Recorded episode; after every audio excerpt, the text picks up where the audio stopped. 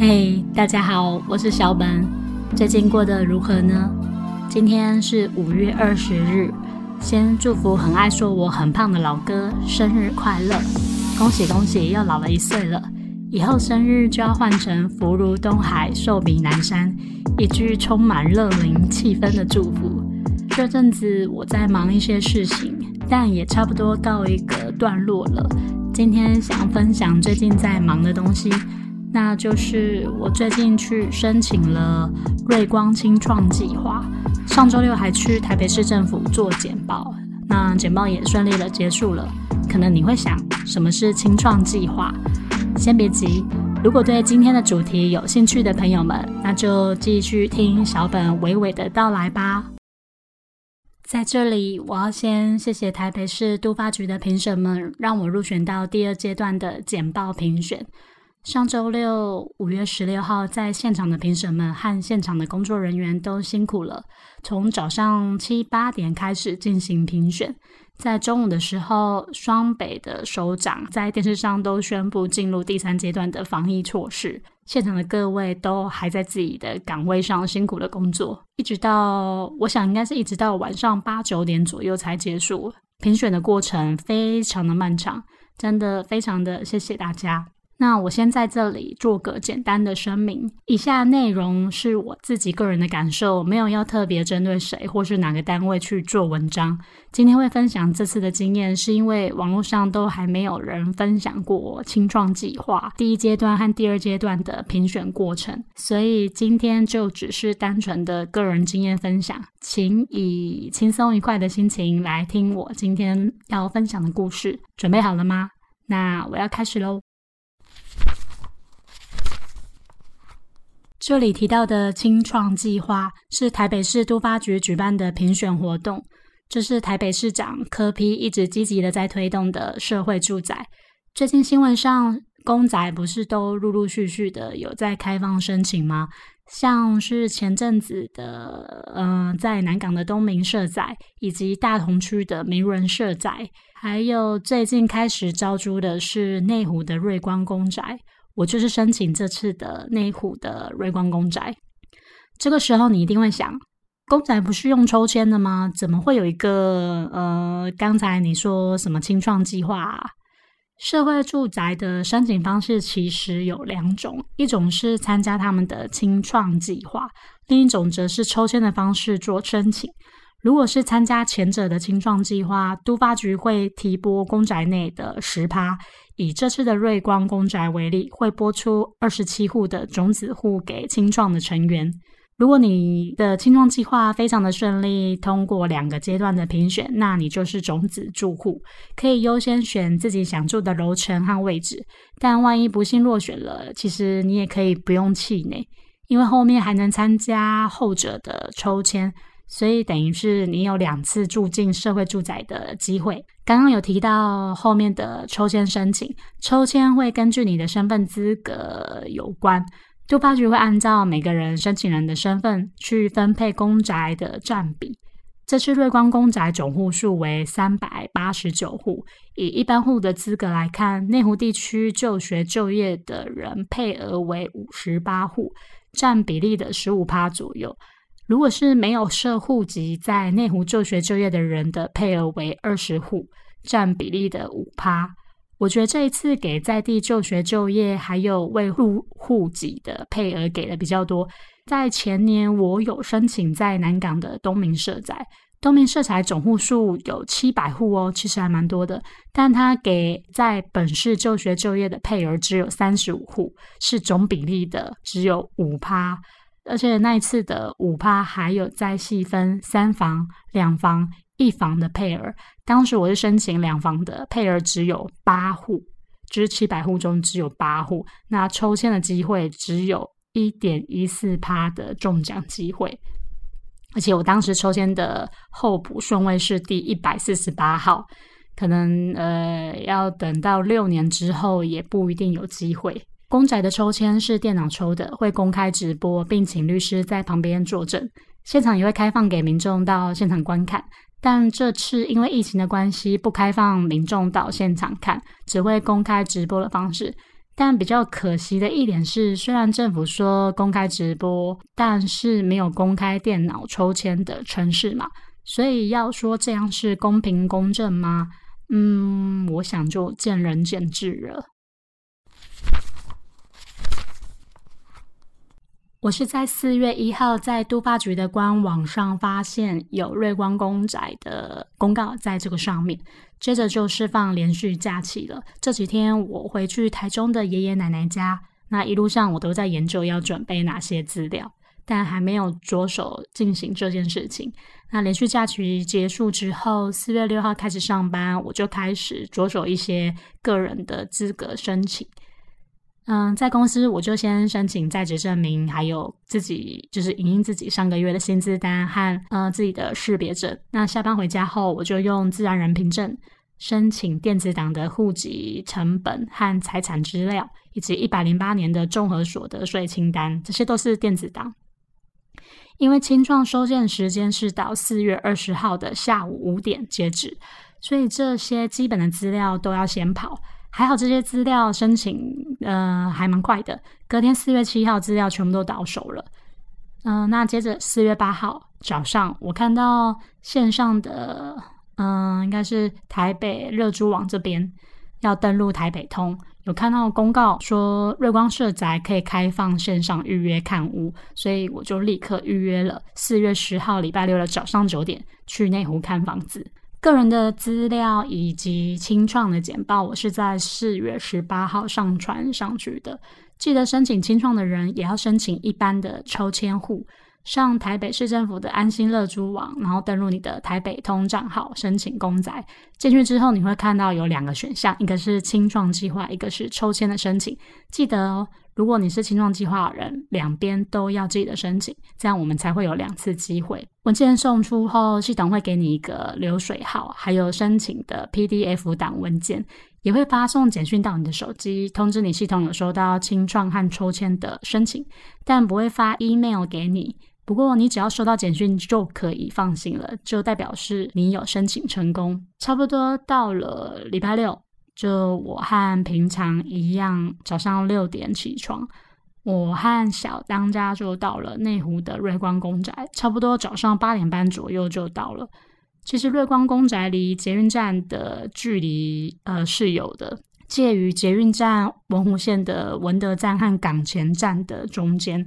两边步行大概走路一公里左右。那如果以走路中间的速度来看，大概十到十五分钟的脚程，这是我自己还能接受的距离啊。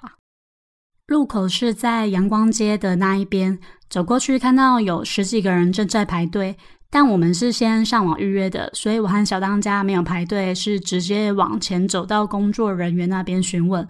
我们是线上预约的，有需要排队登记吗？那对方就说不用，那让我来先量个体温，做实名制的登记。等等，你再提供身份证给我，我来核对资料，确认没问题。对方就给了我一个号码牌。刚才看到十几个人在排队的队伍，其实是现场排队要看屋的人，所以线上没有预约到的人别气馁，可以早一点到现场排队。我大概是第二批进去的，线上预约的人先报到就可以先进去，可以不用按照原本预约的时间。当天只有开放三种房型给大家看，有一房十五平、二房二十七平、三房三十五平，这三种房型都是同一层的。另外还有开放一间无障碍空间的一房型，记得好像是在二楼还是三楼的样子，低楼层都是无障碍空间的房型。瑞光社宅和先前南港的东明社宅比较起来，瑞光社宅的空间比较大。我最喜欢它的地方就是它的大阳台，阳台比东明的大很多，几乎是多一倍出来。两房以上的房型，阳台甚至有两个哦。客厅和厨房各一个，可以通到外面的阳台，真的很棒。我最喜欢大阳台的格局，但价位比南港比起来稍微贵了一些。可是，如果以附近的生活机能来看，这个价格其实不算太贵，因为旁边就是一个大公园，就是内湖的瑞光公园。在做个人的申请资料时，我就开始在准备清创计划的简报资料。从台北市政府的安心乐蛛网下载一份公版的简报档，你可以自己下载下来。那里面会有十二个问题要请你回答，你可以自己设计它的简报版型以及样式。但是上排的题目你是不能更改它的文字内容，但字形你可以调整。因为我怕我会词穷没有灵感，所以我是一天只做一篇，只回答一题这样。如果当天有很多灵感的话，我会多做个几页。简报连同封面，它规定是说最多只能做到三十张，所以内容不是越多就越好哦。毕竟第一阶段的初审投稿案件就有，我看他们 FB 是写一百一十五件。如果每个人一份简报都是做三十张的话，等于他们要看三千四百五十张的简报，真的很辛苦耶。所以我采取的策略是颜色要够活泼，也要够吸引人，内容就是以重点式的方式带入，不要一堆文字塞到简报里面，就是满版这样。简报在提交时，建议是把它转成 PDF 档。因为简报格式很容易文字会跑掉，或者是版面整个走中，和某些内容突然给你搞失踪之类的问题，转成 PDF 档就可以避免这样的问题。但是其实也不是单纯的以列印的方式转档，而是要用 XPS 文件汇出的方式转成 PDF 会比较好。这种格式可以完整的保留原本设定好的超连接，还有一些像是字形或是图案的阴影等等的，它可以原汁原味重现 PPT 档当时的风采。我会把如何转档的文章连接贴到方格纸平台上，有兴趣的人可以点进来看看。这一招也是我这次做简报才学会的招式，其实也是怕自己忘记了，所以才写文章记录下来。嗯，那从四月二十投稿截止，一直到五月七号早上公布第一阶段的结果，等了大概十七天左右。看到公告贴出来之后，发现上面竟然我有我的名字和编号，我超级开心的，好像是看到自己考上第一志愿一样。大概到了下午四点左右，那清创辅导团队的人会来信通知我入选第二阶段的简报评选。邮件里面有附上一份 PDF 档，是简报的顺序清单，但不晓得为什么同一封信我收到了四次，左看右看内容都是一样的，那它的附近也都是一样的。下班之后，我发现我手机有两通的未接来电，Whose call 是显示经典公司还有经典工程，于是我就好奇的回不回去，原来是清创的辅导团队，应该是政府委外的公司吧，我是这样猜啦。对方说他是来通知我们，就是进入第二阶段的简报评选。那他也是想来确认是不是有收到他们发的通知信。我说有啊，还收到四封这样。虽然对方没有特别回我什么啦，就只是来电通知我这样。在第二阶段的评选之前，提案的人可以在评选前更新自己的简报。原本我不太想再重做一份的，但考量到后续上台简报的时间只有四分钟，所以我把原本十七页的简报浓缩成六页，不然四分钟根本就讲不完啦。然后我想记录我这次的直播音档，所以我把直播我自己的部分截取下来，只有我自己这一段啦。嗯，我想记录这一段特别的过程，所以分享给大家。那要准备开始喽，我们一起听吧。那我们呃，请下一位哈，呃，是曾小姐。别忘了有纸板可以记问题哦。啊，忘了忘了，伟言问什么问题？来试试你的设备。喂喂。对，然后笔。好哦，好好。那站在黑点的位置。我有准备 PPT 可以用我的 PPT，因为这个 PPT 好像要这样滑。我们刚刚有在讨论，可以吗？因为之前是寄 PDF 给我。哦，我有准备写成笔，可可以吗？还是是这样？呃，还是就直接对对对，就就这些没关系。如果有那个错位的话，我会帮。哦，好。好，站站在位置上，准备好了。好，开始。各位评审员现场的各位，大家好，我是曾雅兰。首先，我要感谢读大学的各位，让我有机会能够参加今天的评选，谢谢大家。那我的提案计划是电子报和 FB 粉丝团。首先，先来简单介绍自己。我是桃园人，十八岁就一个人上来台北，在外地租房已经有超过十年的时间。那几乎呃住过久的地方，几乎是每一两年就要搬一次家，但不是因为我喜欢搬家，而是每个地方都有他自己的问题。那所以对于在外地租房的人的会遇到困难，我非常的了解。其实最主要的问题就是租房的人在与在地连接非常的薄弱，几乎是没办法在第一时间接触到第一手的资讯。那我会透过电子报来记录社宅内的活动和相关的公告，那也会搭配 FB 粉丝团，提供社宅住民的互动的管道。那再来是执行规划，电子报和粉丝团是相辅相成的组合。那电子报每个月更新一次，粉丝团是为了要补强电子报及时性比较弱这一点，所以预计每个月会更新八次左右。嗯，预算费用方面，预计呃应该是印刷纸本的机会比较多。呃，以瑞光公宅三百八十九户来看，我大概抓个三成来印，大概每个月会产生两千三百十块左右的费用。嗯，那像主要刊登的内容会是社宅的活动以及在地的活动。那社宅的活动就是嗯相关的活动记录以及公告，在地活动看我们团队是不是有机会与在地的团体一起合作，像是社区关怀老年人协会以及嗯捐血车活动和伊甸园基金会的关怀弱势族群等等的活动。那接着是内部合作。那对于青创共同事务的想法，我把它分成六类。那我这个计划是属于第二个社群媒体组。那主要负责的是宣传、记录和活动发布。那我会把活动分成专案型和非专案型的活动。专案型的活动就像是端午节、中秋节、万圣节等等的季节性的活动，都会更新到平台上去。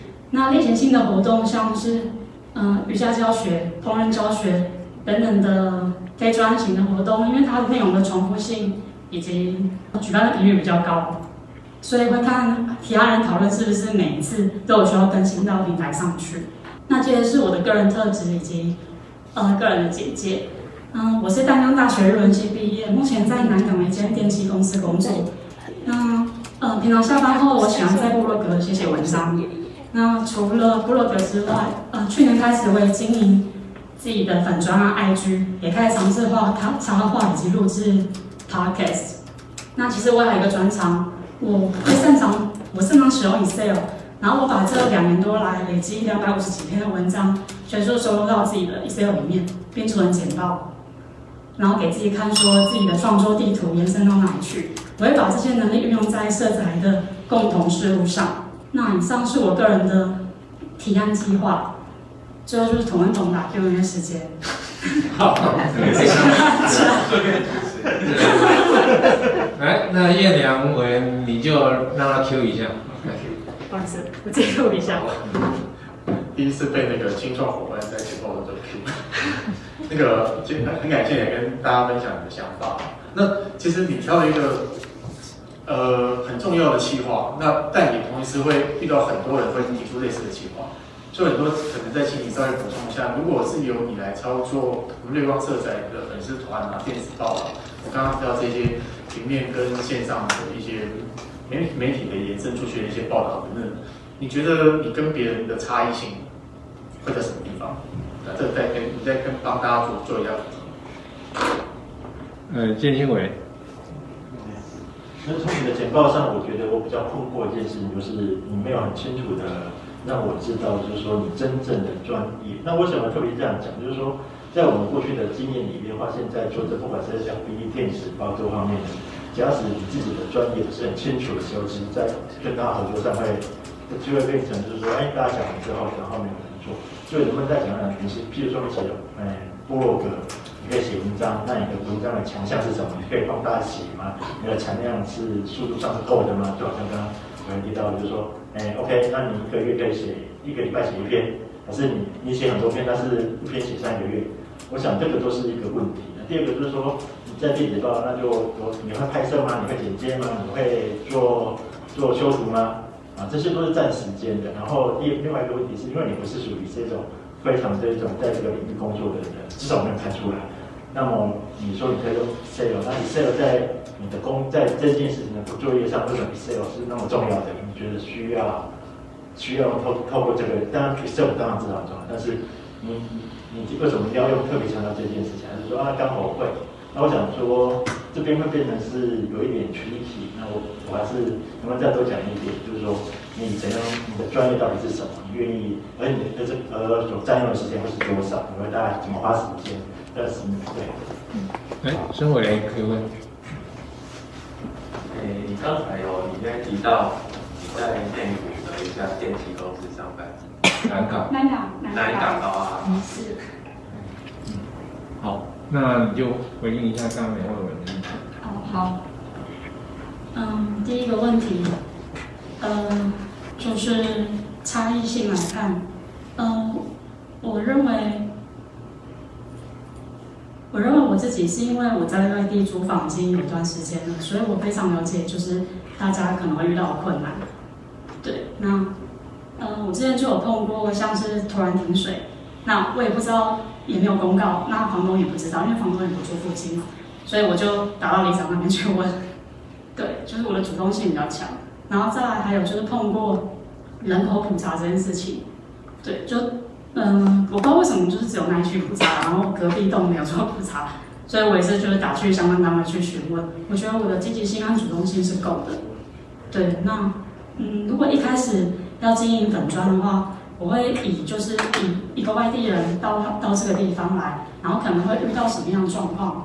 然后发布他所需要解决问题的一些内容，像是可能，嗯，如果有养宠物的人，他可能会想知道宠物量饭店、宠物医院、动物美容，那或者是他周六想要寄信，他到哪一间邮局有可以周六寄信，他可能内湖邮局那边他开到中午，那还有可能就是像洗衣服啊，或者打钥匙啊之类的这种比较生活上的问题，那我会以这个方这个方向来切入，对。那再来第二个是我自己专业的部分。那为什么我要强调 Excel？嗯，是因为我经营自己的自媒体，我其实都是靠 Excel 来辅助的。像我写的文章，一开始我是以 Excel 分享教学为主。那接着我写生活上的，像是宠物啊、毛小孩啊、罐头啊，还有一些呃打扫啊、整理树啊之类的文章。比较接地气的文章，虽然我不是什么媒体专业，但是我觉得我还是算一个蛮实际的人。像我自己的文章，我大概每个礼拜会产出一到两篇，大概一千到两千字左右。那我的 podcast 也是固定在两周更新一次，我从去年八月一直经营到现在。特别强调也是有，是因为其实我蛮会做图表的，对，那几乎就是公司的图表之类都是我在做，所以我来强调这一块。因为有时候活动虽然说感觉好像有办，但是都没有人在记录。如果说我们有记录一个，嗯，让它的具体化呈现，说我们这一两年办了什么活动，哪一些类型的活动，就是可以给就是相关单位或是我们自己团队讨论那些成效，嗯，那我想应该也是就是对我们青创团队是蛮有帮助的，可以检视大家或自己这样。杨对杨科长问个问题，我看你一直看他。其实。很感谢因为感觉你应该是一个热心的人，但是还是要呃请教一下，因为平台组而且你讲的这个特质，在呃许多的呃新创户里面，其实看得出来是默默付出，但是他可能不是在第一线办活动发光发热的这样子。那这又很牵涉到跟人的沟通，所以您的特我们比较担心的是，您跟就是以前比如说社团的经验啊，或者是跟人沟通的经验，大概是怎么样？可以听你谈一下。嗯，老实说，其实我是比较偏内向的人，但是其实我跟我熟人都知道，其实我还蛮活泼的，也蛮开玩笑。对，其实我不会怕生，只是因为我比较少有机会，就是跟大家这样子对做简报。好，今天有机会就有这个热情，就对了。对，是这样说。好，谢谢。谢谢大家。谢谢，谢谢曾小姐。你觉得如何呢？老实说，我觉得自己简报的这一段表现的很差，因为我不太习惯在大家面前做简报，特别是这种就是讲者前面没有讲台桌子的，因为讲台的桌子可以给我安全感，那没有桌子我会觉得有一点不知所措，其实个人简报的这四分钟的内容，我已经练习到可以不假思索，不需要看简报和文稿就能念得出来了。但是到了现场，我还是怯场了。不过我还是很努力的讲下去，只是从我的声音听得出来，我真的很紧张。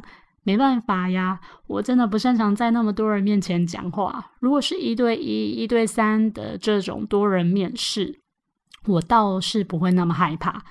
报告完之后，我真的很想找洞钻进去，觉得自己的报告超级的烂，明明就知道自己要说什么，但因为怯场的关系，导致后面有一些内容没有说出来，真的超想哭的。我的朋友都鼓励我以平常心看，反正有就是有，没有就是没有啊。就算清创没有入选，后面还是有抽签可以抽，好吧，我就只好看淡这一切。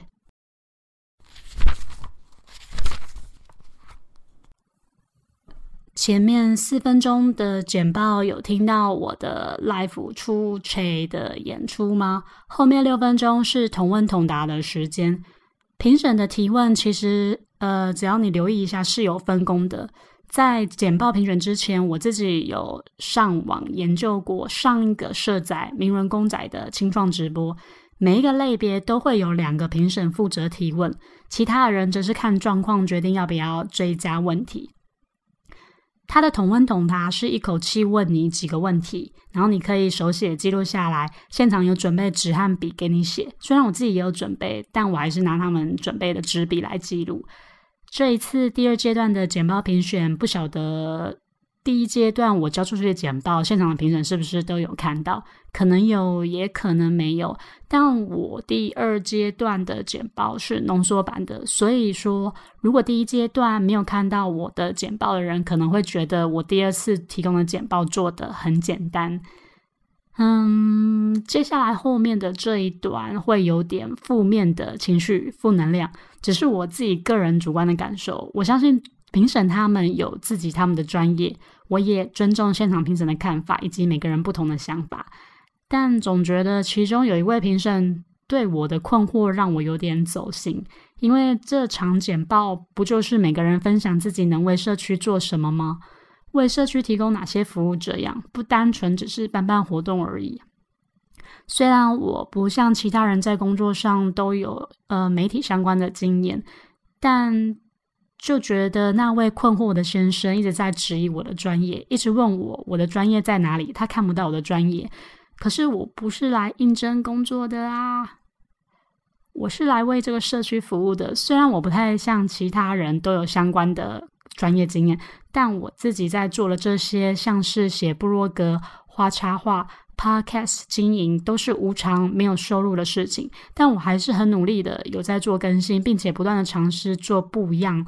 的事情，只是很想问都发局，没有媒体相关的工作经验，也是在你们简章上的评分标准吗？光是他问的问题，就完全像是呃我在面试找工作的时候被问的问题一样。还有他的那一句，还是刚好我会。听到当下，我就觉得他完全在质疑我会的东西。当时我心想，难道你们办活动都不需要用表单来记录？也不需要做活动的分析和住户一些意见的回馈率，还是所有办过的活动和连接的照片就全部传给都发局就好了。如果真的是这样，那我会建议都发局的评分标准可以放入要有待过媒体业，也要有拍片、剪片、报道之类的相关经验。也不要在简章上写什么后续清创团队要分组、分平台组、公关组、场地组、资财组、公积金组，也不要写什么行政执行记录、缴交公共事务的表单之类的。好了，够了。老实说，我真的有点走心了。当下被问到的时候，我感觉我的头上立刻冒出两三个十字路口，觉得没有相关经验的人也是有服务的热忱啊。只是我的简报。比较像是带入一个系统进去，我是大方向的在看，不是单一看单一个活动要如何举办。我的提案核心是想把电子报和粉砖做成一个情报站，不单只是办办活动、记录活动这样。也许是我自己搞错了方向，也不一定。总之，这一次的体验也是一个蛮特别的经验。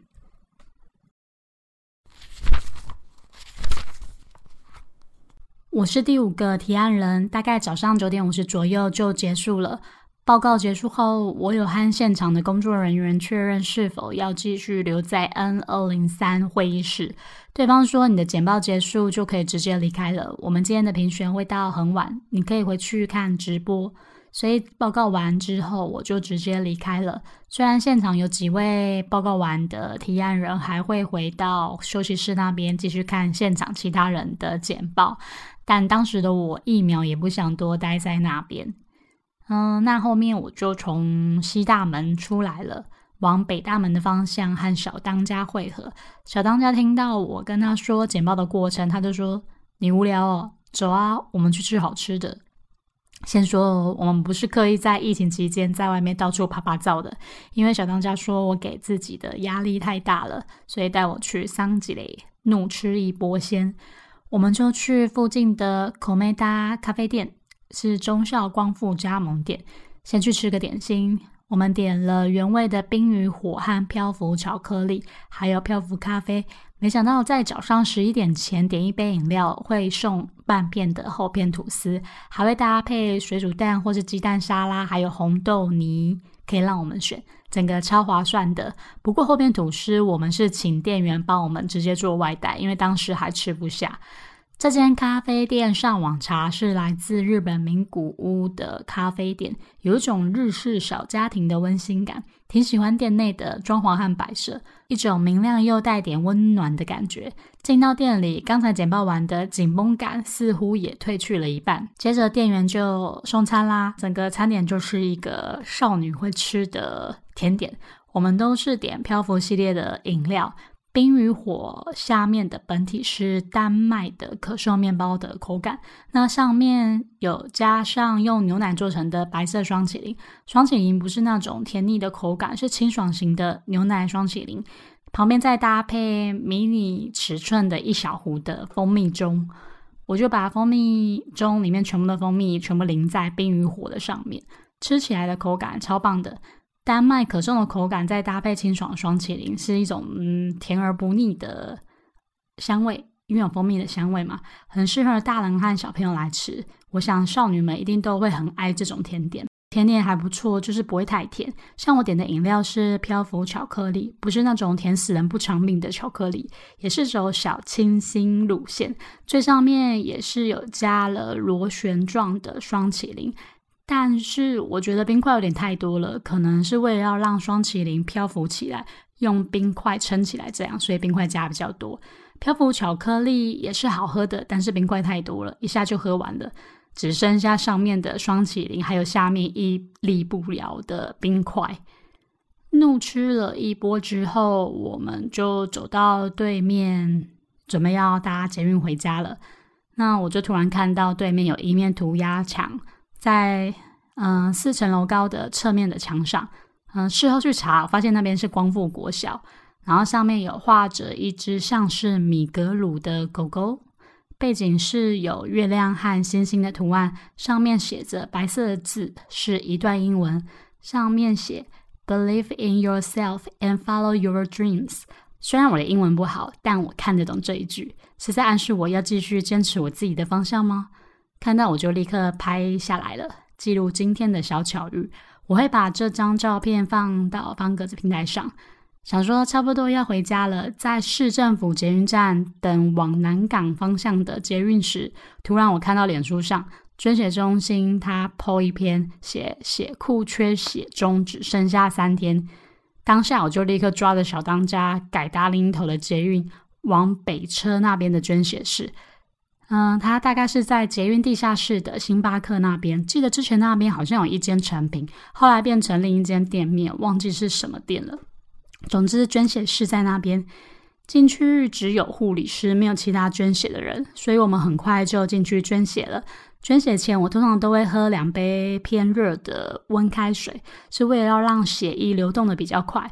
如果你手脚太冰的话，血液也会流动的比较慢，捐血的过程也会比较久。我是习惯捐左手，大概五分钟不到我就捐完了。反而是小当家捐的比较久，可能他没事先喝杯温开水吧，血液流的比较缓慢。捐完后我又喝了两杯温水和吃了一包饼干，补充一下热量，怕等一下自己昏倒。虽然没有捐完血后昏倒过啦。等着等着，小当家还是没有捐完，所以我就在外面等他一下。因为陆陆续续有两个男生和一位女生走进来，准备要捐血，里面的位置不够坐，我就出来外面的小方桌那里等。小当家才缓缓的从里面飘出来。捐完血后，我们就搭火车回家了，没有再到处跑。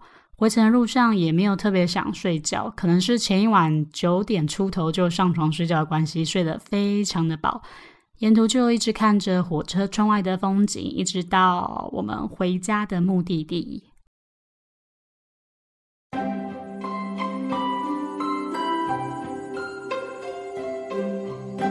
这次的公宅清创计划差不多到这里就进入尾声了。后面我会再仔细的写几篇我申请的过程和等待的时间，毕竟网络上也找不到其他相关的资讯。如果听这边的你未来也要申请清创计划的话，可以到方格子平台这边点取连接哦。希望今天的分享能够给你带来一些新的想法和一些新的启发。那么今天就到这里结束喽，感谢大家今天来收听我的节目，我是小本。如果有什么话想跟我聊聊，可以到方格子平台这边留言或是 IG 私讯我。那如果想请我喝杯咖啡，也可以到方格子平台这边抖内支持小本哦，感谢您。如果没有抖内也没有关系，你可以选择订阅我，或是把节目分享给你身边的所有的朋友，也是支持小本的一种方式哦。别忘了听下次最新上传的有声手账，我们下次见，拜拜。